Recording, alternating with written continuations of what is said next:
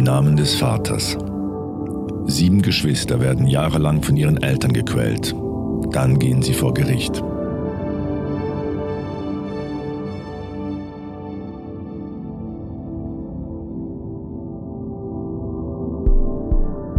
Das ist Nia Liest, der Sonntagsbonus zum Podcast «Apropos». Heute mit einem der ungewöhnlichsten und sicher mit einem der längsten Texte, die je im Magazin vom Tagesanzeiger erschienen sind. Es geht um sieben Geschwister, die aufwachsen in einem strengen religiösen Haushalt und die von ihren Eltern jahrelang psychisch und physisch misshandelt werden. Und sie beschließen irgendwann, gegen ihre Eltern vor Gericht zu gehen. Die deutsche Journalistin Lena Niethammer hat für das Magazin den Prozess begleitet und sie hat jedem von diesen Kindern ein Kapitel gewidmet ihrem Text im Namen des Vaters. Was ihr da hört, ist ein Auszug, der erste von sieben Teilen. Den ganzen Text findet ihr verlinkt im Beschreib zu deren Episode und der Teil wird vorgelesen vom Tageredakteur Jean-Marc Knia. Bevor es losgeht, noch ein kleiner Aufruf. Wenn ihr gerne hättet, dass wir noch einen zweiten Teil von dieser Geschichte vorlesen oder wenn es einen anderen Text gibt, wo in einem Tamedia-Titel erschienen ist, wo ihr findet, das wäre toll, wenn der Jean-Marc Knia den würde vorlesen, dann schreibt uns doch eure Vorschläge an podcasts.tamedia.ch. Jetzt aber viel Spaß beim Zuhören. Das ist im Namen des Vaters von der Lena Niethammer.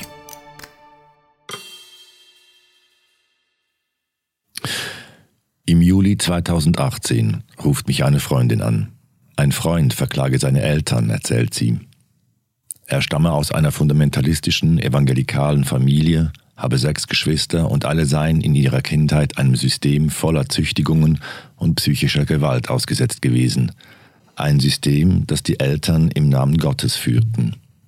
Die sieben Kinder hätten damals immer wieder versucht, sich anderen Mitgliedern ihrer Gemeinde anzuvertrauen, doch niemand habe ihnen geholfen. Nun seien sie zwischen 20 und 33 Jahre alt, geprägt von der Traumata der Vergangenheit und doch ganz unterschiedlich im Umgang damit. Julian 33, der Älteste, sei nach seinem Auszug zu einer Art Vorbild für seine Geschwister geworden und habe einige von ihnen bei sich aufgenommen. Er sei beruflich erfolgreich und leite eine Schreinerei. Darius 31, Name geändert, sei drogenabhängig und lebe auf der Straße. Theresia 29, Tess genannt, das einzige Mädchen, leide an einer multiplen Persönlichkeitsstörung. Einen Großteil ihres Erwachsenenlebens habe sie in Psychiatrien verbracht. An vieles aus der Kindheit könne sie sich bis heute nicht erinnern.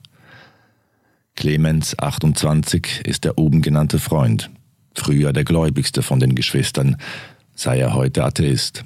Er sei es auch, der mit seiner Anzeige wegen Kindesmisshandlung den Prozess gegen die Eltern initiiert habe.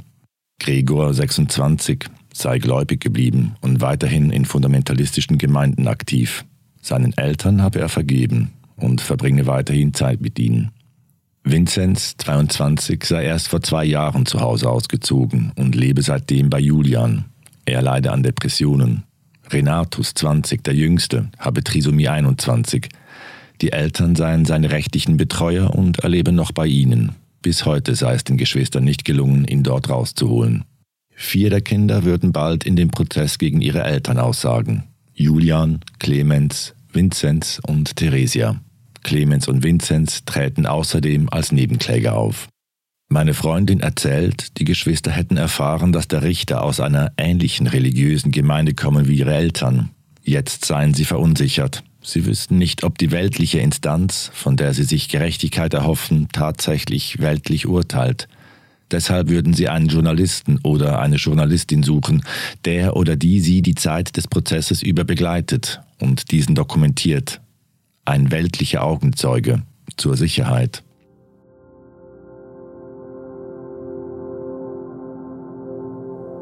Ich habe die Geschwister über drei Jahre kennengelernt, sie zu den Verhandlungen begleitet und die Gespräche, die sie miteinander führten, dokumentiert. Entstanden ist die Chronik eines Prozesses, erzählt in sieben Kapiteln, eins für jedes Kind. Die Eltern haben auf Anfragen zu diesem Text nicht reagiert. Erstes Kapitel Clemens. August 2018. Clemens beobachtet, wie mein Blick die Wände seines WG-Zimmers entlang schweift. Überall finden sich kleine Devotionalien, glitzernder Jesusdecke an einer Wand, über dem Bett ein Marienbild, ein blauer Plastikrosenkranz. Galgenhumor? Er grinst. Ja, ich mag die katholischen Sachen. Das Katholische haben wir früher am meisten verachtet, weil es ganz anders ist als unser Glaube, sagt er und schaut sich um.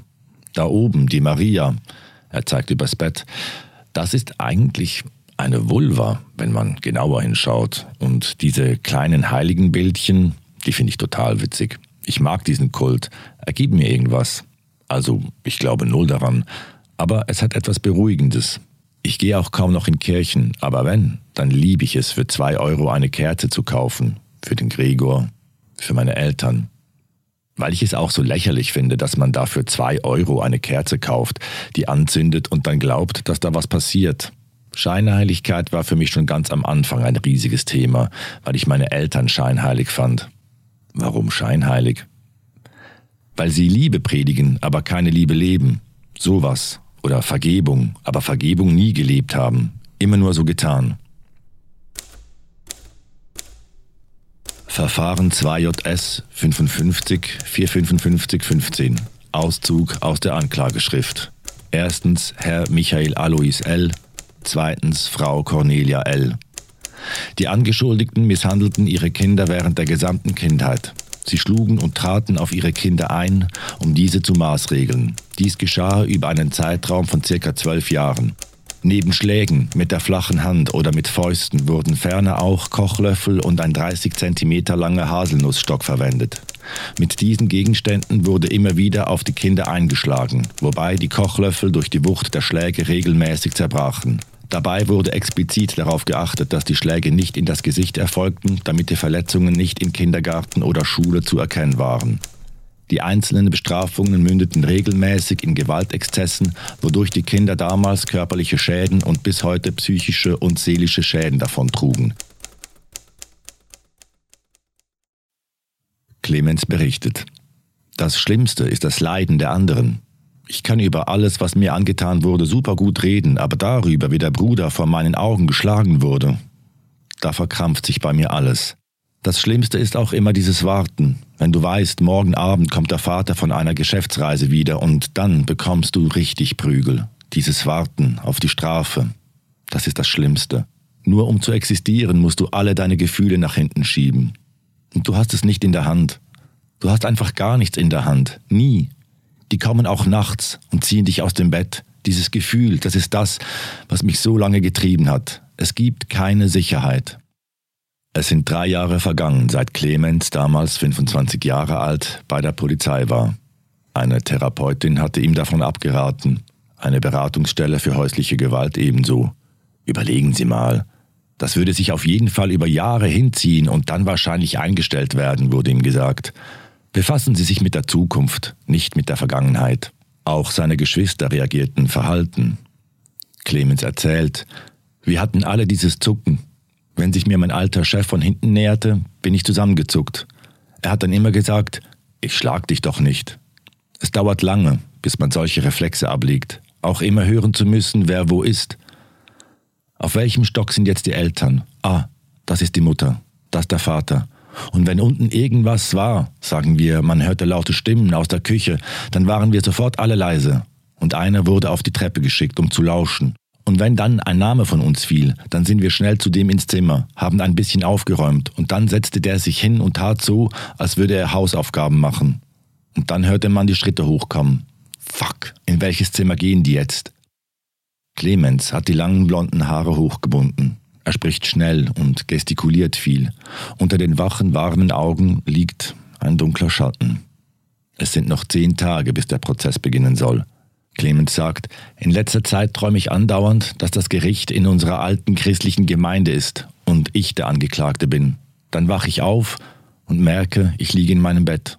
Und dann sage ich mir, Clemens, ist alles gut. Es gibt die nicht mehr. Du bist hier aber dann rufen so Leute an und heulen einem was vor. Ich solle der Großmutter nichts mehr davon erzählen, weil die könne nicht mehr schlafen. Da geht es ganz schlecht. Was soll das bitte? Oder so Freunde aus der christlichen Gemeinde. Als die vom Prozess gehört haben, haben sie als erstes gefragt, Böses mit Bösem vergelten, das ist jetzt gut.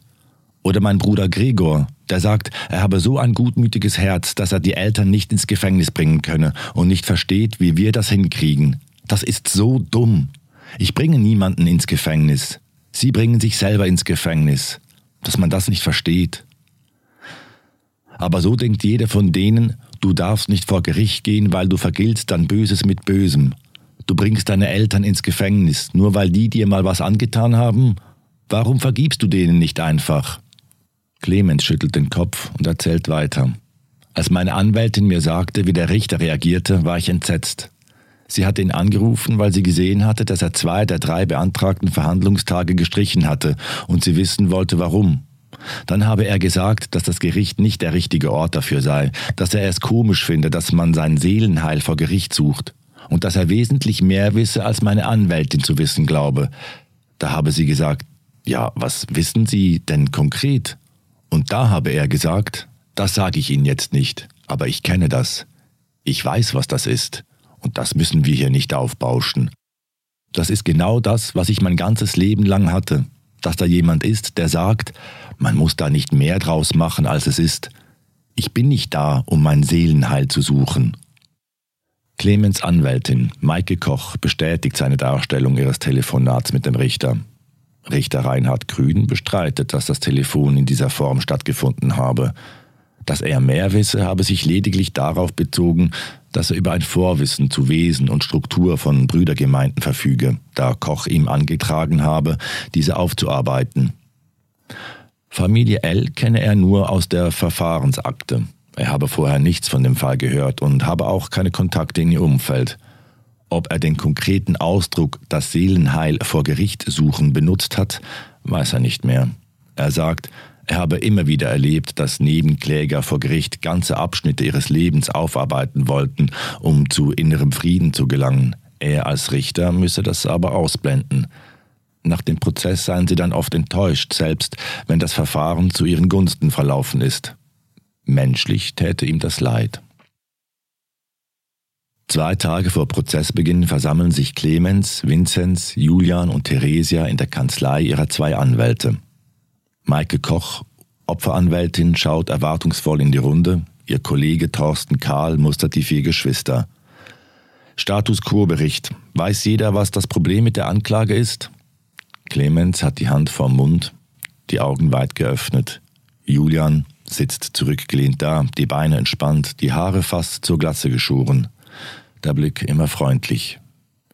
Vinzenz schaut auf den Boden. Er sieht Clemens ähnlich, auch lange Haare, auch Dutt, die Gesichtszüge jugendlicher. Tess, wie Theresia heute genannt werden möchte, blättert in der Mappe. Die Haare trägt sie kurz, vorne schwarz, hinten grün gefärbt. So grob, sagt Julian. Anwältin, also. Für den Prozess musste der Staatsanwalt aus den Aussagen der Geschwister konkrete Taten extrahieren. Nur Handlungen, die zeitlich exakt zuzuordnen und nicht verjährt sind, können geahndet werden. Aufgeführt werden in der Anklageschrift neun solche Taten. Vier davon betreffen Vinzenz, drei Renatus und jeweils eine Gregor und Clemens. Als die Anwältin zur Vorbereitung auf den Prozess die Anklage noch einmal gelesen habe, sei ihr aufgefallen, dass der Staatsanwalt einen Namen vertauscht hatte. Ziffer 6, die Sache mit der Milchschnitte, betreffe nicht Clemens, wie in der Anklage stehe, sondern Vinzenz. Was bedeutet, dass in der Anklage keine Tat gegen Clemens mehr aufgeführt sei. Damit wäre Clemens, der Initiator des Prozesses, kein Geschädigter mehr. Er würde zum Zeugen degradiert und könne weder als Nebenkläger auftreten noch Schadenersatz fordern. Um das zu verhindern, müsse der Staatsanwalt die Anklageschrift um eine Tat erweitern, die Clemens betrifft. Das sei möglich, sagt sie, aber niemals bis übermorgen. Die Anwältin, jetzt habe ich Folgendes gemacht. Ich habe ein Fax geschickt mit der Mitteilung, dass Sie, sie schaut Clemens an, akut erkrankt sind. Clemens sagt, aber der Gregor weiß, dass ich nicht krank bin. Mit dem habe ich heute telefoniert. Anwältin, ja, aber jetzt habe ich es gefaxt. Clemens, Sie haben es schon gefaxt? Anwältin, ja. Clemens, aber ich dachte, wir besprechen heute, wie wir da vorgehen. Anwältin, Jetzt habe ich es hingefaxt. Sie erklärt, es gebe drei Taten, die Clemens betreffen, die gut in die Anklage passen würden. Allerdings widersprechen sich die Aussagen der Geschwister bezüglich der Tatzeitpunkte. Sie schlägt vor, nochmal gemeinsam zu überlegen, wann was war, um dann eine neue Anklage vorzuformulieren, welche die Staatsanwaltschaft nur übernehmen müsse. Anwältin. Das erste ist die Skiurlaubgeschichte in Österreich. Das zweite ist die auf dem Kopf rumspringen Geschichte. Und die dritte Geschichte ist, als sie nachts aus dem Bett geprügelt werden, wegen dem Schulbrot oder was es war. Sie schaut Clemens an. Sie sagt, in Österreich seien sie zwölf oder dreizehn gewesen. Clemens, ich bin 1990 geboren. 2001 sind wir nach Münchholzhausen gezogen und ich meine, wir sind von dort in den Urlaub gefahren, also muss ich älter als elf gewesen sein. Julian, wie oft waren wir denn in Österreich? Einmal? Tess, einmal. Julian, dann war ich dabei. Da hat's geschneit am Ende. Tess zu Julian. Du bist 2003 ausgezogen. Julian, ich glaube nicht, dass ich kurz bevor ich ausgezogen bin noch in einem Family-Urlaub war. Tess, es muss 2002 gewesen sein, weil direkt im Jahr des Umzugs war es auch nicht. Anwältin zu Julian. Sie haben in Ihrer Vernehmung gesagt, es war 1997. Alle lachen kurz auf, wechseln dann zur Auf dem Kopf rumspringen Geschichte. Tess erinnert sich, dass sie dabei war. Clemens, das muss so 2003, 2004 gewesen sein. Tess, nein, 2005 oder 2006, da war ich in der Ausbildung. Clemens erstaunt. Ah, okay, siehste? Wenn sogar du das weißt, Julian zu Tess, und du sagst immer, du weißt nichts. Tess lacht. Tess, ich habe vor euch gefrühstückt und sie war da schon scheiße drauf. Dann bin ich runter und wollte Schuhe anziehen. Da gab es so einen Schlag durchs ganze Haus. Ich bin hoch und du lagst auf dem Boden. Später telefonieren Anwältin und Richter. Der Richter verschiebt den Prozess bis auf weiteres. Die Anwälte warnen die Geschwister vor, dass es Monate dauern kann, bis die überarbeitete Anklage fertig ist und ein neuer Prozesstermin festgelegt wird. Die vier fahren zurück zur Holzfreude, so nennt sich Julians Hof. Ein großes Gelände rund um seine Schreinerei mit Garten, Showroom und Wohnhaus. Oben leben Julian, seine Frau Joanna und seine Tochter Lola. Unten Vinzenz mit einem Freund. Clemens und Tess entscheiden sich noch nicht zurück nach Hause zu fahren, sondern die nächsten Tage da zu bleiben. Es ist das erste Mal, seit sie von daheim ausgezogen sind, dass die drei Brüder Zeit mit ihrer Schwester verbringen. Die Tage sind warm und sonnig. Freunde und Bekannte kommen und gehen. An einem Nachmittag kommt Clemens Freundin Natascha vorbei. Sie setzen sich auf die Dachterrasse. Clemens erzählt, ich war in der Gemeinde sehr aktiv, aber komplett unangepasst. Ich hatte öfters so ältesten Gespräche, wo die dich einberufen, weil du irgendwas falsch gemacht hast, zum Beispiel wegen meinem Auto. Es war ein Chaotenauto, voll mit Müll und Klamotten. Und das habe ich immer bei der Gemeinde vor der Tür geparkt. Und dann haben die sich über mein Auto aufgeregt. Weil so wie das Auto aussieht, sieht es in deinem Herzen aus. Und wenn dein Herz so aussieht, darfst du Jesus nicht in dein Herz lassen. Dann stimmt da auf jeden Fall irgendwas nicht. Natascha, wenn du irgendwo gewohnt hast, hast du eigentlich immer woanders übernachtet. Clemens, ich konnte halt mit einem Zuhause gar nichts anfangen. Der Julian hat mir das auch immer gesagt, aber ich konnte es nicht glauben. Wenn einer dir sagt, dass du etwas nur aus den und den Gründen machst, dann verstehst du das nicht. Du denkst, du machst das, weil du das bist, weil du das halt so machst, bis du dahinter kommst. Als Clemens, Vinzenz und Tess abends ins Bett gehen, geht Julian noch mit Pepe, dem Hund, ein paar Meter die Straße runter. Julian erzählt, Clemens habe einen langen Weg raus aus der Depression hinter sich. Lange sei er mit vielen Dingen des Alltags nicht zurechtgekommen. Aufstehen, Briefe öffnen, Rechnungen bezahlen, Jacken tragen, Schuhe tragen. Viele hätten gefragt, was ist eigentlich mit dem Vogel los? Das ist verletzend für jemanden, sagt Julian, bei dem man froh sein kann, dass er überhaupt was hinkriegt. Julian wirkt ernster als sonst. Er sagt, Clemens erhoffe sich nun, dass ihm das Gericht bescheinige, dass er etwas Schlimmes erlebt habe. Er wolle eine offizielle Rechtfertigung dafür, dass er eben kein Typ ist, bei dem alles glatt läuft. Aber was, wenn es dann keine Verurteilung gibt? fragt sich Julian.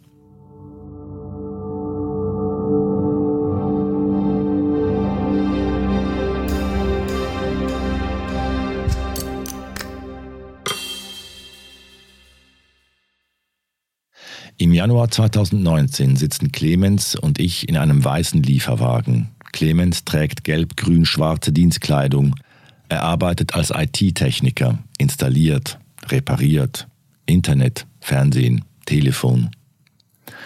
Seine Ausbildung hat er bei der Telekom gemacht, auf Wunsch seines Vaters, der auch dort arbeitet. Nach seinem Auszug von zu Hause arbeitet er zwei Jahre auf Montage, kündigt und schafft es bald nicht mehr, sich um sich selbst zu kümmern. Er hat Schulden, keine Versicherung, der Strom wird ihm abgestellt. Als Julian seinen Hof kauft, bietet er Clemens an, einzuziehen und in der Schreinerei zu arbeiten. Erst schafft Clemens nur eine Stunde in der Woche. Julian holt ihn jeden Morgen aus seinem Zimmer. Später zwei Stunden. Irgendwann Vollzeit. Vor einem Dreivierteljahr, nach fünf Jahren bei Julian, ist Clemens ausgezogen. Er war bereit, unabhängig zu werden. Wir fahren von Wohnung zu Wohnung. Clemens arbeitet schnell und effizient. Seine Kunden mögen ihn. Er hilft auch, wenn sie eigentlich den falschen Dienst gerufen haben und programmiert noch die Senderliste des Fernsehers, damit sie wieder so ist, wie sie schon immer war. Er erzählt, er möge es, diese Einblicke zu bekommen in all die fremden Leben, aber man merkt, dass er nicht für seine Arbeit brennt. Im Auto sagte er einmal, er habe immer dieses Grundgefühl, dass er nicht der sei, der er eigentlich sein könnte. Clemens ist intelligent und neugierig. Er liest Fachbücher über Kindererziehung, besucht die Ausstellungen der Kunsthochschule und als eine große Querdenker-Demo Schlagzeilen machte, ist er noch Tage später heiser, weil er den ganzen Tag versucht hat, Demonstranten zu überzeugen, wieder nach Hause zu gehen. Jetzt im Auto erzählt er alles, was er früher wollte. Sein einziges großes Ziel sei immer gewesen, weg von seinen Eltern zu sein. Irgendwo in einer eigenen Wohnung zu leben, ohne dass ihm irgendwer etwas vorschreibe. Jetzt habe er das geschafft. Er sei frei, aber er könne die Freiheit nicht nutzen. Er schaffe es nicht, in die Zukunft zu schauen. Er brauche Stabilität, um die einfachsten Sachen zu meistern.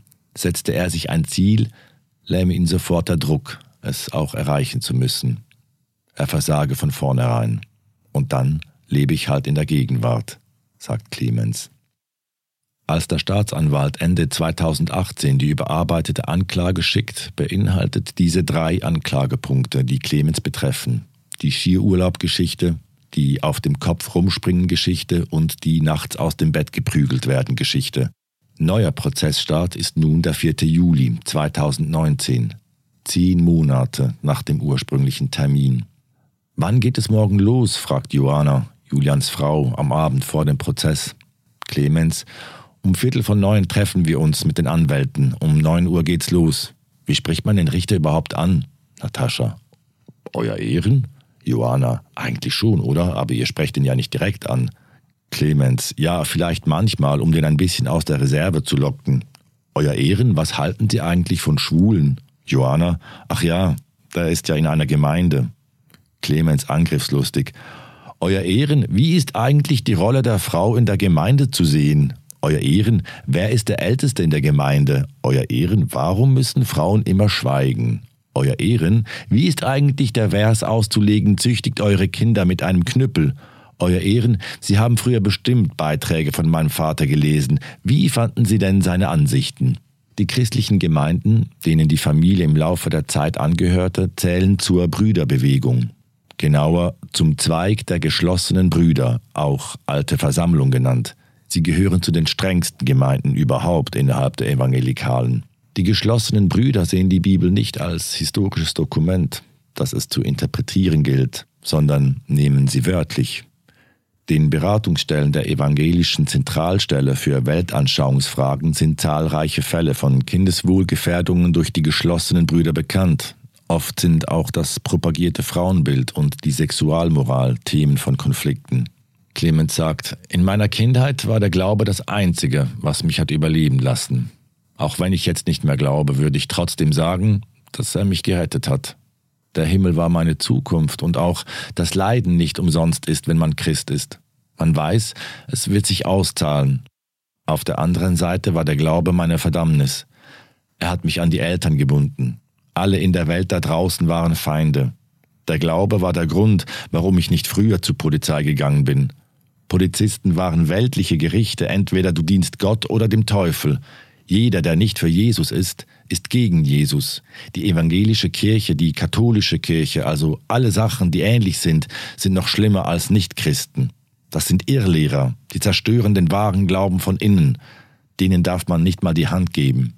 Exklusivität, wie hier die angebliche Hoheit über jegliche Wahrheit, ist ein charakteristisches Merkmal fanatischer Gemeinschaften. Gemeinschaften also, die eine radikale Form von Religion leben. In seinem Buch Grundwissen Religionspsychologie schreibt der Verhaltenswissenschaftler Hans-Jörg Hemminger, dass fanatische Gemeinschaften meist aus sogenannten religiösen Intensivgruppen heraus entstehen, also aus Gruppen, die sich stärker für ihren Glauben engagieren als die religiöse Tradition, der sie entspringen. Sie bieten eine intensivere religiöse Erfahrung, haben aber auch oft strengere Regeln. Die Forschung zeigt, dass es häufig psychisch vorbelastete Menschen sind, die sich solchen Gruppen anschließen. Intensivgruppen sind aber nicht per se gefährlich.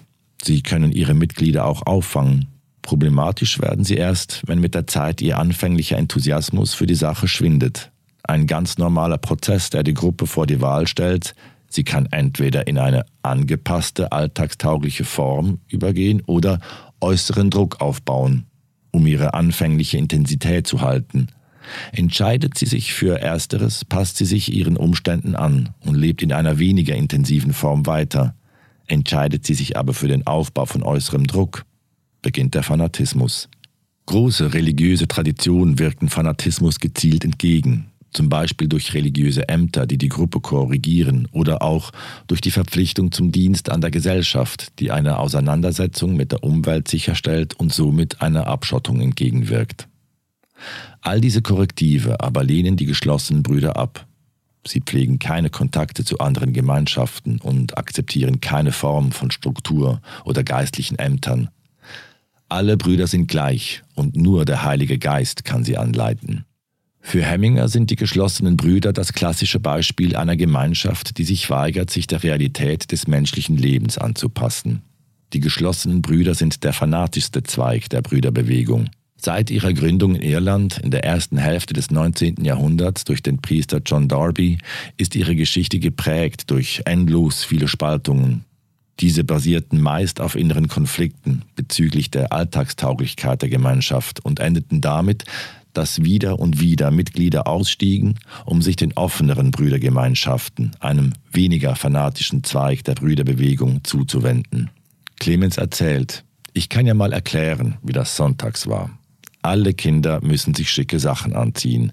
Kurz bevor es losgeht, stehen alle vor der Tür, mit dem Liederbuch und der Bibel in der Hand, selbst wenn du nicht lesen kannst. Und dann geht unsere Tür auf, eine Metalltür. Bevor die Familie in ein Einfamilienhaus zieht, lebt sie viele Jahre im Haus der Brüdergemeinde. Der Gemeindesaal befindet sich in einem Anbau, so dass sie sonntags nur durch eine Verbindungstür innerhalb des Hauses gehen mussten.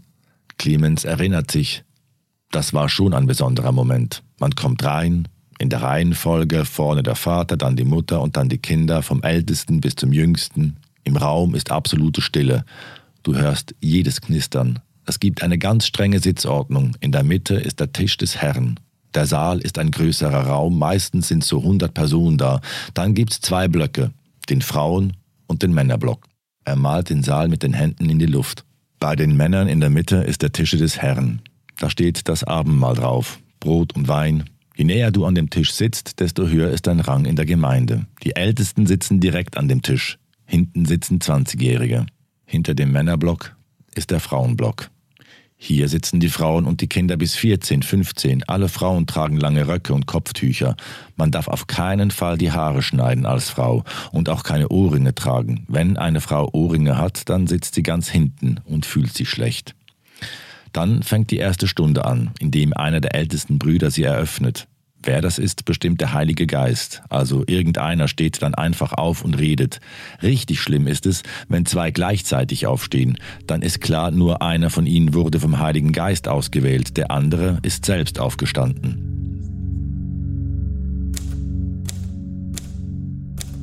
Ihr Frauen ordnet euch euren Männern unter, wie es sich geziemt im Herrn. Kolosser 3, 18. Für die geschlossenen Brüder ist die Frau schwach. Sie braucht einen Mann, der ihre Schwäche ausgleicht. Ihr Mann ist ihr Haupt. Sie darf keine Autorität über ihn ausüben. Über keinen Mann. Sie darf nicht frei entscheiden, ob sie arbeitet. In der Gemeinde darf sie nicht lehren und auch nicht sprechen. Die Frau verfügt nicht über ihren Körper, sondern der Mann. Korinther 7, 4. Sex in der Ehe ist eine heilige Pflicht. Verweigert sich die Frau dem Mann, ist das eine Sünde. Homo- und Transsexualität sind böse, sexuelle Fantasien krank. Sex vor der Ehe ist verboten, Abtreibung untersagt, Sexualunterricht abzulehnen. Rute und Zucht verleihen Weisheit, aber ein sich selbst überlassener Knabe bereitet seiner Mutter Schande. Sprichwörter 29, 15. Kinder sollten gefügig sein, sie werden zur Unterordnung erzogen. Angst, Schuldgefühle und Schläge sind Erziehungsmittel. Kinder müssen verstehen, dass der Mensch böse ist und sie in der Endzeit leben. Das jüngste Gericht ist nicht fern und nur die wahren Gläubigen kommen zu Gott. Feinde sind der technische Fortschritt, liberales Denken, Geisteswissenschaften.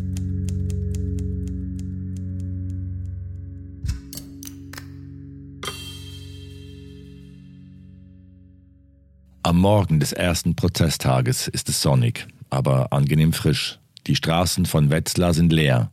Ein roter Polo fährt auf den Parkplatz des Amtsgerichts. Clemens, Vinzenz und Natascha steigen aus. Tess und Julian sind nicht dabei. Da sie keine Nebenkläger sind, dürfen sie nicht von Beginn an zuschauen, sondern erst nach ihren eigenen Aussagen. Clemens guckt sich zweimal um, dann gehen sie Richtung Eingang. Beide Brüder tragen schwarz. Raum 204 ist groß. Die gewaltigen Altbaufenster fluten ihn mit Licht. Vinzenz schaut kurz rein, dann setzen sie sich mit den Anwälten in eine Sitzgruppe, etwas weiter weg vom Saal, nahe der Treppe. Die Stühle direkt neben Raum 204 lassen sie frei. Da können ja die Eltern sitzen, sagt Clemens. Die Anwältin erklärt, dass ein Schöffengericht den Fall verhandelt, also ein Richter und zwei Laien. Sie erklärt auch, wird jemand vor einem Schöffengericht angeklagt, bedeutet das, dass eine Freiheitsstrafe von mehr als zwei und weniger als vier Jahren erwartet wird. Eine Strafe über zwei Jahren bedeutet Gefängnis, darunter Bewährung. Der Anwalt betont, sie könnten immer eine Pause machen, nachfragen, wenn sie etwas nicht verstehen und sich mit ihnen beraten.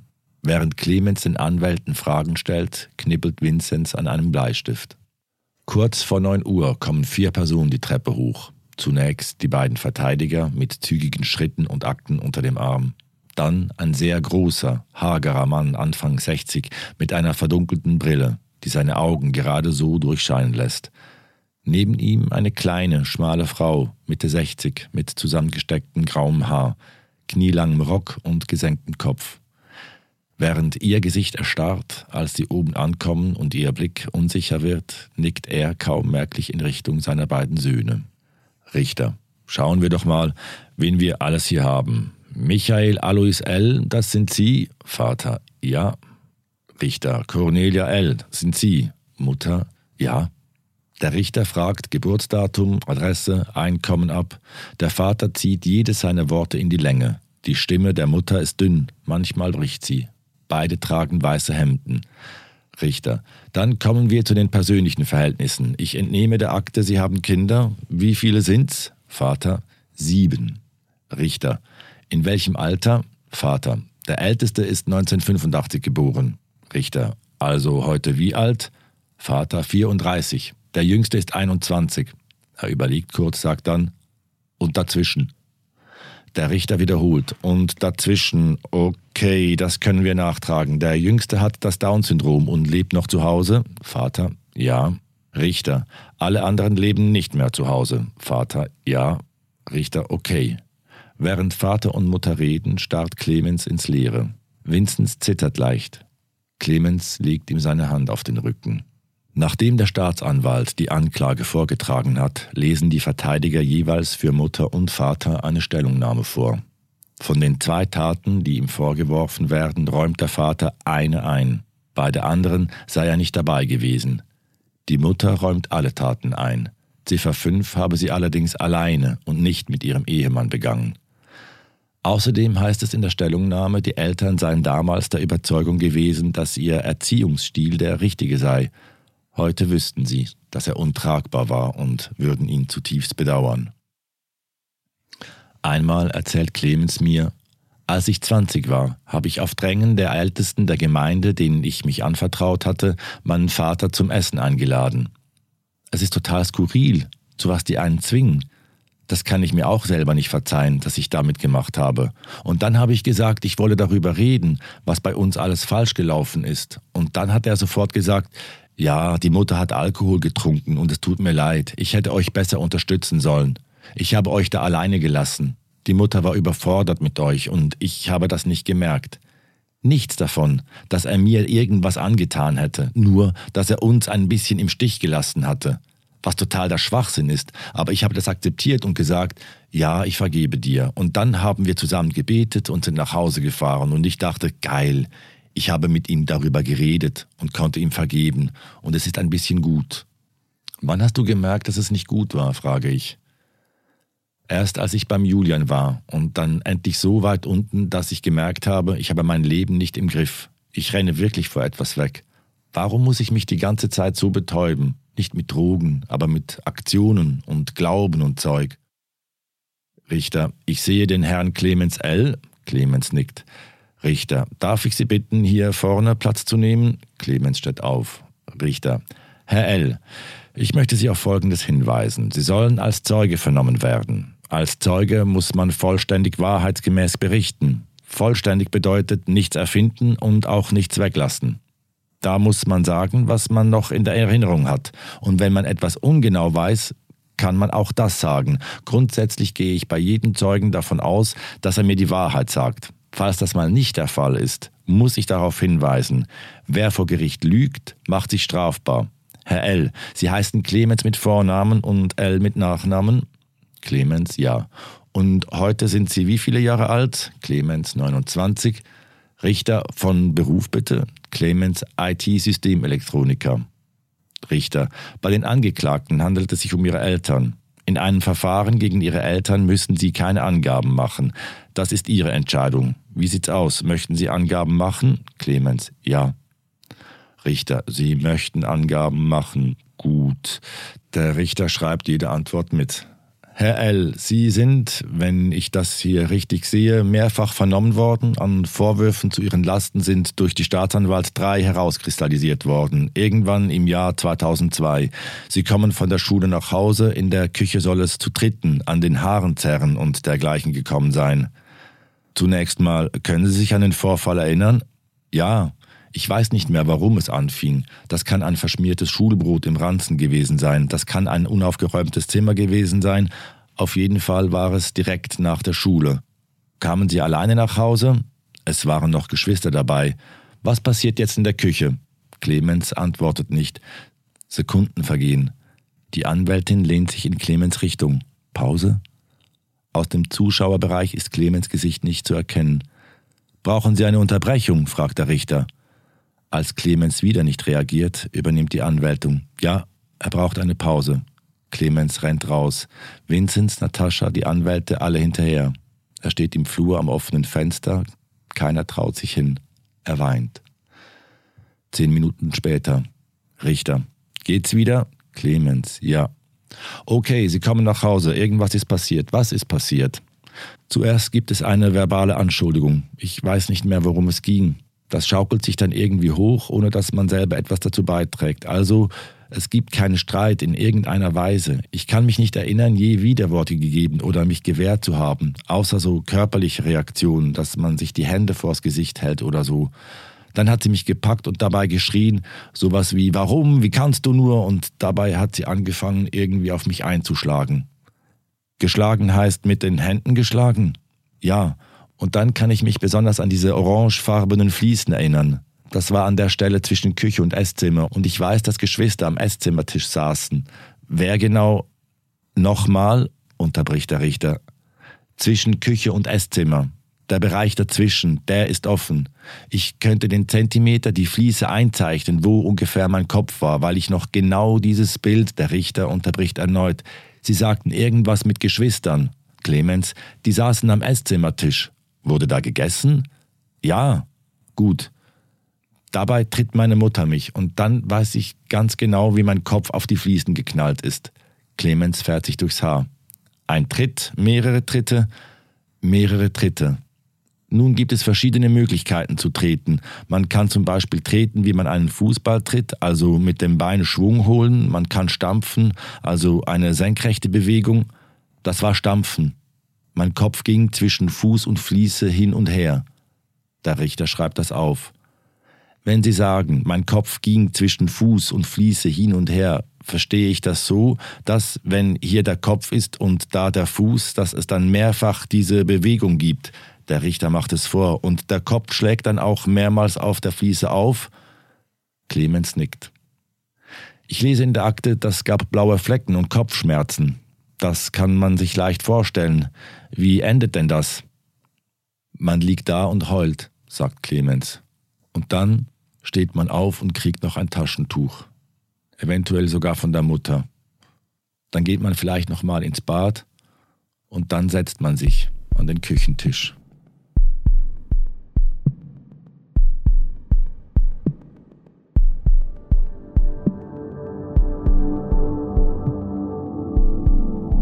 Im Namen des Vaters ist ein Text von der Lena Niethammer.